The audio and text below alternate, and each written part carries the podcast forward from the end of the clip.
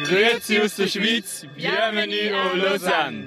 Wenn der Begriff Tour der Leiden irgendwo seine Gültigkeit hat, dann hier im Fegefeuer des Mont Ventoux. Jetzt richtet er sich auf und da ist er da. Tourfunk, der Radsport-Podcast der Sportschau. Ich habe das Gefühl, hier gibt's was zu feiern. Was ist hier los? Wird angestoßen. Michael Antwerpes und Fabian Wegmann. Hallo. Du, wir feiern einen, einen langen Tag, den wir bewältigt haben hier am wunderbaren Nordufer des Genfer Sees. Ähm, und feiern, dass wir wieder eine neue Podcast-Ausgabe aufnehmen. Das Mit Michael Ostermann, Fabian Wegmann, Moritz Kassalet. Immer ein. Fest mit euch. Immer ein Fest. Sogar Ja. ohne Bier. Ja, sogar ohne Bier, genau. Ja, es war eine, eine, eine Etappe, die dann am Ende irgendwie doch erwartbar zu Ende ging, obwohl wir nicht alle damit gerechnet hatten, dass wirklich das Feld am Ende ins Ziel kommt. Fabian, was hat das heute begünstigt? Ja, dieser große Sturz, den wir gesehen hatten. Ähm, ich glaube, war ein Fahrer von DSM. Ähm, ich weiß Ja, jetzt. Kevin, Kevin, Genau, Vermacke war es, Vermacke, genau. genau, Der, er, er ist Vermacke. gestürzt, ähm, war wirklich ein schlimmer Sturz, ist ähm, einem anderen Fahrer hinten reingefahren. Dadurch hat's, äh, hat sein Vorderrad blockiert, also mit, mit seinem Bremshebel hat er einen anderen Fahrer touchiert.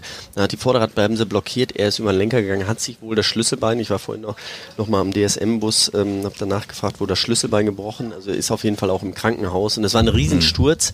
Ähm, waren viele Gesamtklassementfahrer auch dahinter. Ähm, auch Tadej Pogacar war dahinter. Und diese drei Mann, die waren schon vorher draußen. Also die waren, die waren schon weg.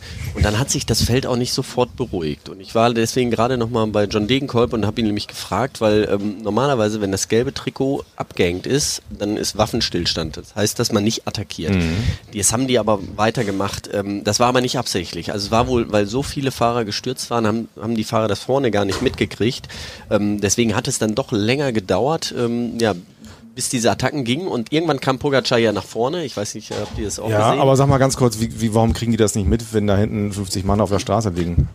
Doch, das haben die mitgekriegt, aber sie haben nicht mitgekriegt, dass das gelbe Trikot Ah, auch okay. involviert war. Ähm, das ist ein Unterschied. Also wenn da 50 Leute liegen, dann attackiert man trotzdem weiter, das gelbe Trikot normalerweise nicht.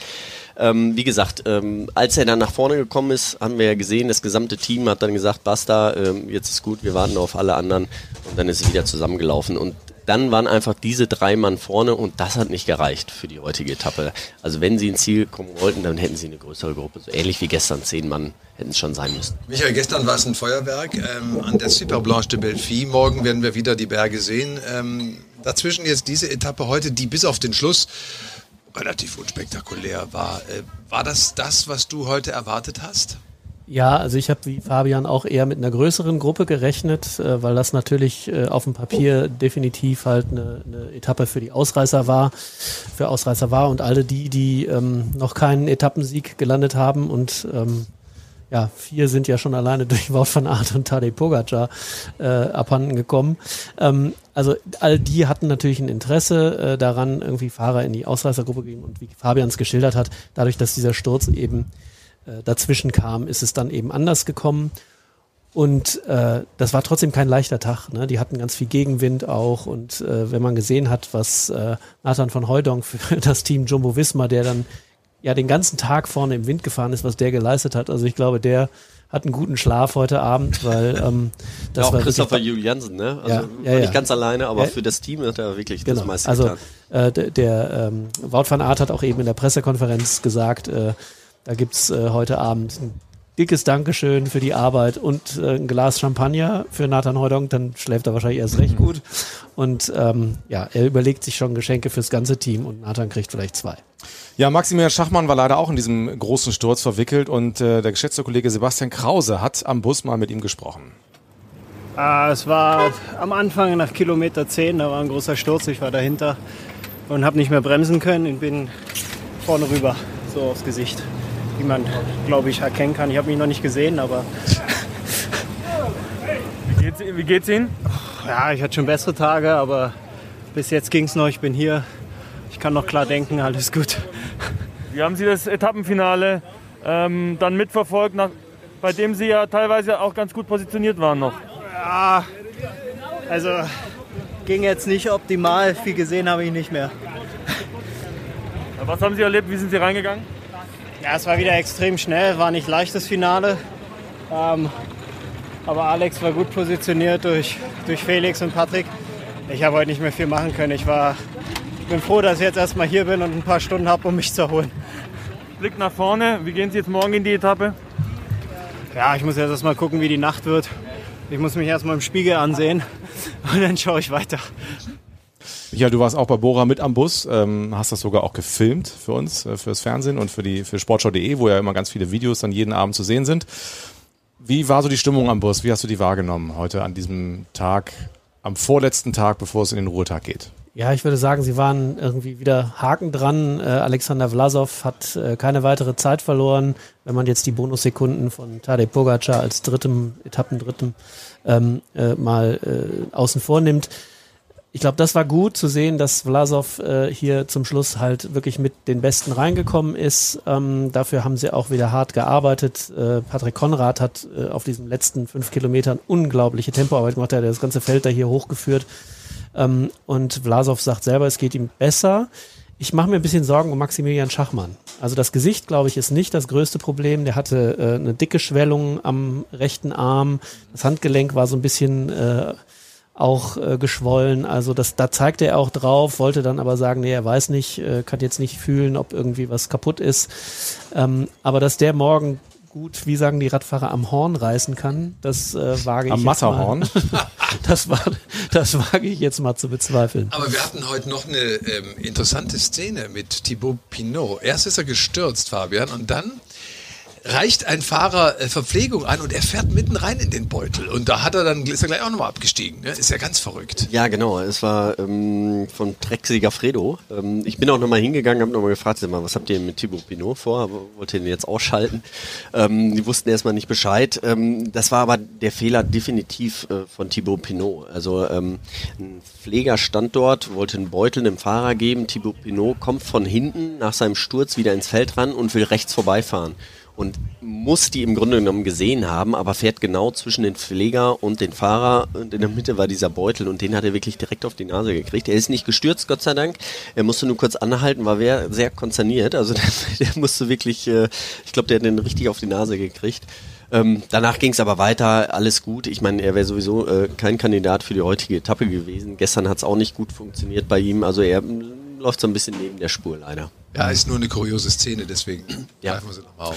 Eine der wenigen Highlights, abgesehen von der Landschaft. Also das ist ja wirklich toll, wo wir Ah, sind. Ne? Lausanne natürlich Traum, Genfer See. Also ähm, hier steckt auch richtig Kohle, muss man auch sagen. Also essen gehen wir am besten heute Abend dann in Frankreich, nicht, nicht hier auf Schweizer Da sind Seite. wir ja auch im Hotel. Unbedingt. Ja, unbedingt. Tadej Pogacar hat ähm, Platz drei belegt am Ende, hat nochmal drei Bonussekunden bekommen, hat jetzt 39 Sekunden auf Jonas Wingegaard, aber Vier. Ja. vier, Entschuldigung, vier Sekunden, jetzt 39 Vorsprung. Aber es droht Gefahr. Es gibt Corona im Team. Ein Helfer musste schon nach Hause. Ja. Fabian, was kann das für Folgen haben noch? Ja, ich ähm, kann mir schon vorstellen, dass da der Bogacar da nervös wird, weil das ist ja was, was, was du nicht planen kannst, was du auch nicht mehr in der Hand hast. Ähm, wenn ein Fahrer schon mal positiv ist und im Team ist, ähm, der kann ja jetzt schon längst andere angesteckt haben und ähm, das schwebt jetzt, glaube ich, darüber. Und ähm, deswegen probiert er auch jede Sekunde, die er jetzt holen kann, äh, zu holen, weil er weiß, wenn es dann hinterher noch ein paar andere erwischt, ähm, er, alleine kann er die Tour nicht gewinnen. Ausgeschlossen. Wie ist denn das Corona-Protokoll eigentlich festgelegt? Wird nur einer getestet mit Symptomen oder wird an jedem Ruhetag alle getestet? Wie Also ist das? ähm, er hatte jetzt äh, äh, Stark Langen hatte Symptome, Norweger. wurde dann genau wurde dann getestet, ähm, ist dann raus, weil er auch wirklich Symptome hat. Es wird jetzt am Ruhetag werden nochmal ähm, Kontrollen gemacht. Ähm, das sind aber normale ähm, Tests, also keine PCR-Tests. Wenn du dann positiv bist, dann wird nochmal ein PCR-Test gemacht und dann wird geschaut, hast du ähm, äh, Symptome oder hast du nicht. Wenn du keine hast, ähm, gibt es nochmal so ein Gremium. Da ist, ist der Teamarzt dabei, da ist der UCI-Arzt dabei und dann ist nochmal ein Corona-Beauftragter, ein Arzt von Wie der... hoch der CT-Wert ist wahrscheinlich Genau. auch, ne? Und da, da wird, wird einfach geguckt, ist er nur positiv oder hat er wirklich, ist der CT-Wert so hoch oder ähm, ja, da- dass er oder so niedrig, Ja. muss man ja sagen, ähm, dass er raus muss. Also das ist nicht ein, ähm, ein definitiver Ausschluss. Okay. Micha, wie ist dein Eindruck? Wie sehr beschäftigt das dieses Thema die Teams? Ähm, ich hatte in den letzten Tagen den, nicht den Eindruck, dass sie das groß beschäftigt. Ralf Denk hat am Start in Kopenhagen auch gesagt, wir testen nicht jeden Tag. Also die Teams sind aufgefordert, alle drei Tage mindestens so einen Test zu machen. Ähm, äh, Ralf Denk hat gesagt, wir machen auf jeden Fall nicht jeden Tag, weil äh, es geht bei der Tour immer darum, Stress zu vermeiden und dieser Corona-Test ist natürlich Stress, weil man natürlich am Ende ähm, immer dann da sitzt und zumindest diese 15 Minuten wartet, irgendwie kommt da der zweite Strich Mhm. oder nicht. Also ähm, ich glaube, dass äh, äh, das war jetzt in den letzten Tagen ähm, eher so kein Thema und ich glaube auch bei den Teams eher so ja schon fast ein bisschen vergessen angesichts des täglichen Stresses und der Action, die hier jeden Tag auf der Straße stattfindet. Dieser Fall ist jetzt natürlich, weil er bei Pogacar ist, noch mal hatte viel Aufmerksamkeit äh, auf sich gezogen ähm, und äh, er selber ist in der Pressekonferenz jetzt quasi, also von den fünf Fragen, die man ihm stellen durfte, waren irgendwie vier, glaube ich, zu dem Thema. Er selber äh, sagt, ähm, gibt sich da ganz gelassen und sagt, er, natürlich wäre das schlecht, weil äh, Langen war eben, ist eben der, der, die- Eisenbahn in der, äh, im, in der Mannschaft, der gerade irgendwie im flachen Gelände halt ähm, äh, viel im Wind äh, fährt. Und ähm, er hofft, dass sie jetzt mit sieben Leuten nach Paris kommen. Aber man merkt natürlich, klar, also äh, sicher kann er sich da jetzt nicht sein und das macht für ihn natürlich ähm, möglicherweise dann eben doch auch äh, alles schwieriger, als er sich das bisher so gedacht hat. Ist, glaube ich, noch ein anderer Fahrer heute äh, positiv getestet und raus. Natürlich die Tour, die ASO, geht sehenden Auges davon natürlich aus, weil sie die Zuschauer wieder ranlässt. Nicht? Also wir als Journalisten müssen ja im Auslauf Masken tragen, aber die Zuschauer stehen ja ohne Masken am Rand rum. Da ist das äh, Risiko natürlich immer da, wobei draußen, man sagt ja immer, da kann nicht so viel passieren, aber mein Gott, man lässt die Fans wieder an die Strecke, wenn es in die Berge geht, da stehen sie auch mal enger an der Strecke. Das Risiko fährt mit. Genau, also das hat Pogacar auch gesagt. Er hat gesagt, so schön das ist, ne? die Fans sind da und äh, sind sehr nah und rufen und es sind viele und das ist schön, das genießen die natürlich alle hier, aber das erhöht auch das Risiko. Das hat er auch gesagt. Ich weiß das nicht, kann das jetzt nicht belegen, ob das tatsächlich stimmt, dass das Risiko, wenn man in Sekundenbruchteilen ja, Ja, an, den, an, an denen vorbeifährt, äh, ob das Risiko da so hoch ist, aber ähm, feststeht, dass es, äh, also man merkt auch, äh, die Pressesprecher auch bei Jumbo, wenn man nur einen Schritt zu nah rangeht, wird man sofort wieder darum gebeten, trotz Maske wieder äh, Abstand zu nehmen. Ich war eben noch bei Jonas Wingegaard, der zwei, drei Fragen beantwortet hat. Und ähm, da war es so, also sobald man wirklich einen Zentimeter zu nah kommt, ist sofort der Pressesprecher und bittet darum, nochmal wieder einen Schritt zurückzugehen. Wobei also ist schon, ist schon, sie passen schon auf. Ich sehe da aber auch, muss man ganz ehrlich sagen, auch Kollegen, also nicht aus unserem Team oder ich glaube eher ausländische Kollegen bei anderen Teams an den Bussen dann, äh, da fehlt jede Distanz. Also das ist wirklich fast wie vor drei Jahren. Die haben zwar Ja. eine Maske auf, aber das ist auch, hat auch was mit Respekt zu tun, finde ich. Das finde ich echt, echt schwierig. Ja, man muss halt halt sehen, es wird in anderen Ländern auch komplett anders äh, gehandhabt. Ja, wir haben es in Dänemark gesehen, da gibt es seit fast anderthalb Jahren keine Maskenpflicht mehr und ähm, die haben natürlich auch ein anderes Verständnis dafür. Also ähm, wir sehen das von unserer Seite, weil es bei uns wesentlich strenger gehandhabt wird. In anderen Ländern war es anders. Das ist, glaube ich, der Unterschied. wir Naja, aber alle wissen, wie die Regeln hier sind, ne? dass du im Prinzip damit das, Richtig. die, die Ja, Tour beeinflussen kannst. Ja. Es ist wieder wie früher so ein bisschen, dass wenn die durchs Ziel sind, dann rennt eine Horde von Journalisten hinterher, ja, und äh, vergisst äh, äh, gestern und morgen, ja. Apropos morgen. Ha! Wir sind in der Schweiz und diese Etappe morgen, äh, die führt zu 95 Prozent auch durch die Schweiz und geht dann nochmal nach Frankreich rein. Es wird morgen bergig, Fabian. Was erwarten wir? Was erwartest du? Ja, ich glaube, dass wieder ähm, Attacken gehen und ähm, es wird auf jeden Fall eine, eine Gruppe gehen und dann werden wir mal sehen, ob ähm, Tadej Pogacar ähm, das wirklich zusammenhalten will. Mit Langen fehlt ihm ein starker Fahrer, der, der lange Zeit von vorne fahren kann.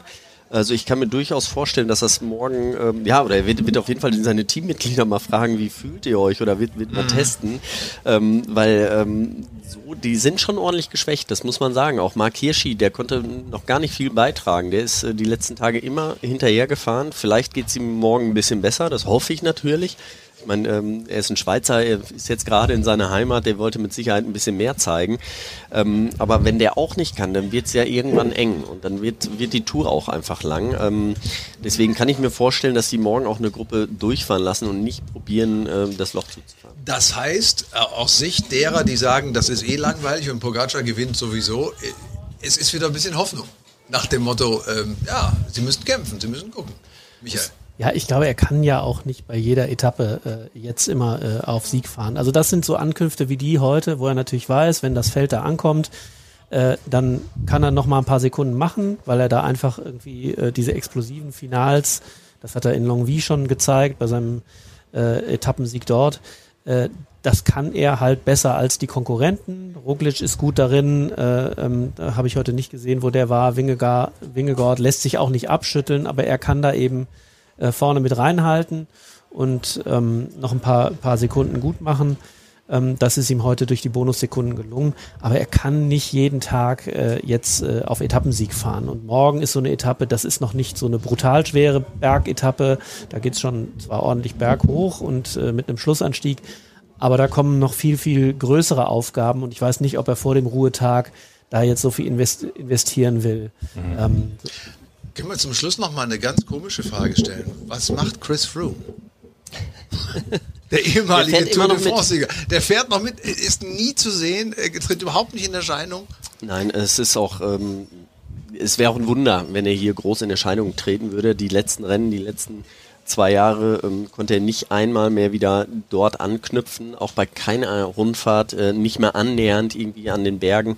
Ähm, er hat auch kein, kein Ergebnis, nicht in den Top Ten. Ähm, von daher gehe ich einfach davon aus, dass es auch so weitergehen wird. Er fährt mit, ähm, er, er, probiert seinen Mannschaftskameraden zu helfen. Ähm, er hat auch Spaß am, am Fahren, man sieht ihn, er ist, er ist relativ relaxed, aber es ist auch wirklich, und das ist komisch, wirklich sehr ruhig. Also der kann hier über den Zielstrich fahren und es interessiert ja. keinen. Es, es, ja. es interessiert Inkognito, keinen, ja. echt. Also das, das ist wirklich, äh, wirklich Verrückt. bemerkenswert. Ich meine, der hat viermal die Tour gewonnen, ja, der hat äh, die Vuelta gewonnen, der hat alles Mögliche gewonnen und, und ist hier so, ähm, ja, inkognito im Grunde genommen unterwegs. Ich empfehle die Tourfunkfolge vom 1. Juli aus Kopenhagen, als wir mit Rick Zaber gesprochen haben, der Teamkollege von ihm ist und der ein paar Insights gibt über, über Frooms Verhalten ähm, und seine neue Rolle und ich empfehle auch sportschau.de, denn ich habe ähm, zwitschern hören von den Schweizer Spatzen hier, dass da demnächst was kommen könnte, Michael, über Christopher Froome. Ja, morgen früh vor der Etappe in Egle habe ich vor, den Text zu veröffentlichen. In Egle hat er nämlich im World Cycling Center sozusagen den Weg in den europäischen Radsport gefunden. Er ist ja Brite, aber